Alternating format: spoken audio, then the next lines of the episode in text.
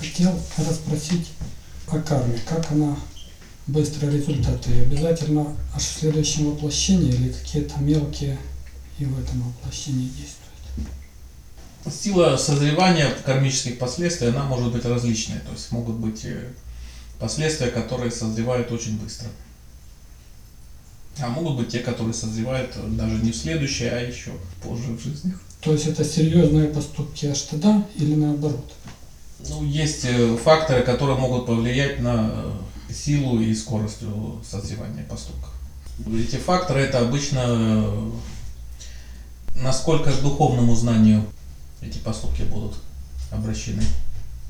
То есть, если что-то способствует приобретению духовного опыта самому человека и других людей, то есть распространению духовного знания. Тогда быстро, да? Тогда это будет быстро. То есть поступки, которые способствуют накоплению духовного опыта, это значит будет положительная карма, которая созревает быстро. Так же, как и те поступки, которые наносят вред для распространения учения, они тоже созревают быстро, это тоже тогда будет плохая карма, тоже очень сильная. Ну вот один из таких вот э, примеров, когда это сколько, чуть больше 10 лет назад э, в Афганистане правительство талибов взорвали самые большие статуи стоящего Будды, высеченные в скале. И э, буквально через три месяца это было тогда вторжение американских войск, и это правительство свергли. То есть буквально через несколько месяцев уже вот, уже наступило воздаяние. А обычные БТВ, не связанные с духовностью, они как бы особо... Да, то, что человек совершает э, на бытовом уровне, то тогда сила таких поступков мало, то есть когда они в целом малозначительны даже для самого человека. Ну, говорят там, типа, человек что-то украл, у него что-то украдут прямо в этой жизни, или это ну, неправда? Это зависит от, э, во многом еще от мотивов. Даже когда, например, э, расследуется это вид преступления, то тоже берется во внимание мотивация поступков. То есть, например, там был у человека там умысел какой-то, или это сделано, например, по неосторожности, мотивация она будет там различная. Совершил ли он, например, сам преступления, это тоже будет отнять тяжесть. Или, например, он еще подбил на его совершение других, тяжесть тогда она значительно выше будет. То есть, опять-таки, например, это если там воровство, например, совершил его человек, там, может вообще по невнимательности. Или он, например, долго и тщательно замышлял это преступление. Украл ли он просто жвачку из киоска, например, или там государственный документ похитил и украл там деньги там половины страны. То есть тяжесть поступка, она тогда же будет тоже различная. Там, э, человек это он один там, например, что-то утянул там из киоска, или он там организовал там целую коррупционную схему на государственном уровне. То есть тяжесть проступков, она получается разная совершенно. То есть если это глава государства, который там покрывает все на самом верхнем уровне, получается преступление, совершенно, совершаемое там множеством, опять же, людей, и тяжесть его поступков, она несравнимо выше, чем там аварийский где-то на станции метро. И опять же, если человек он э, раскаялся в совершении поступка и постарался там это вернуть быстро, там, например, где-то там в аэропорту, там в чужой стране, э, там человек прихватил там несколько буклетов, думал, что может это бесплатно. И потом он даже вышел, э, вспомнил, что там ведь надпись была с ценой, там, ну, не захотел воровать, сам пошел, даже просто положил их на место.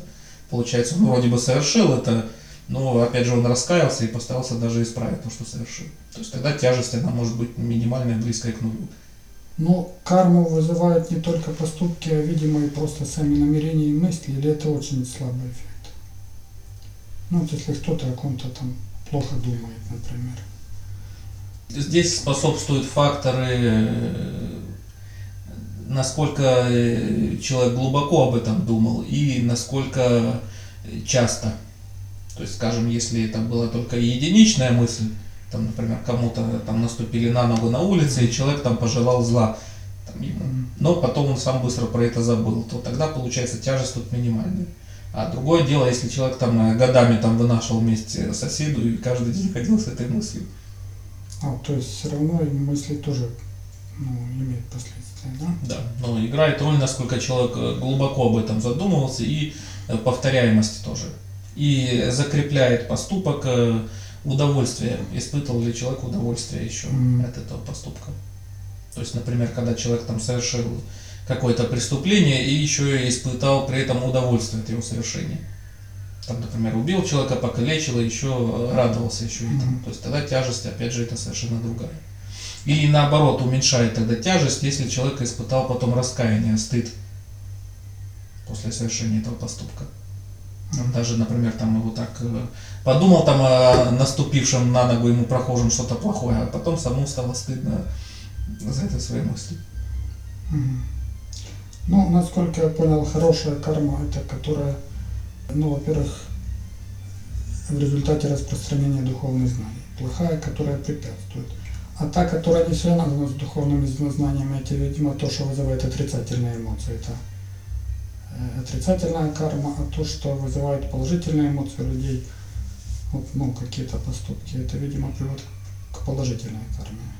Ну, и это в том числе, то есть, если, э, когда у человека вырабатывается как кармический плод, э, например, восприятие хорошего как плохого. То есть, когда человек не знает истинную цену вещей и ценит там, например, плохие вещи, а хорошие, например, даже выбрасывает. Ну вот в буддизме традиционном это особенно показательно. Там у них есть э, градация царств и есть царство духов. Мгм. Это существа, э, которые когда заходят в воду и как только не хотят из нее попить, река тут же опустошается. Или им все вокруг кажется гноем. То есть, если воспринимать это в таком иносказательном смысле слова, это вот так вот люди, которые, опять же, хорошие вещи воспринимают как плохие, а ценят, наоборот, опять плохое тоже. Только в жизни. То есть, которые не, не знают и не понимают истинной цены вещей. Ну, это я понял, так а что эти люди?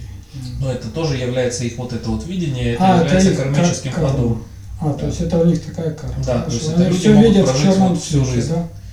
Ну, не то чтобы в черном, ну, например, сколько есть людей, которые могут родиться вроде бы богатыми, с одной стороны, а с другой стороны, там, э, дружить и общаться получается тоже только с нехорошими людьми, например.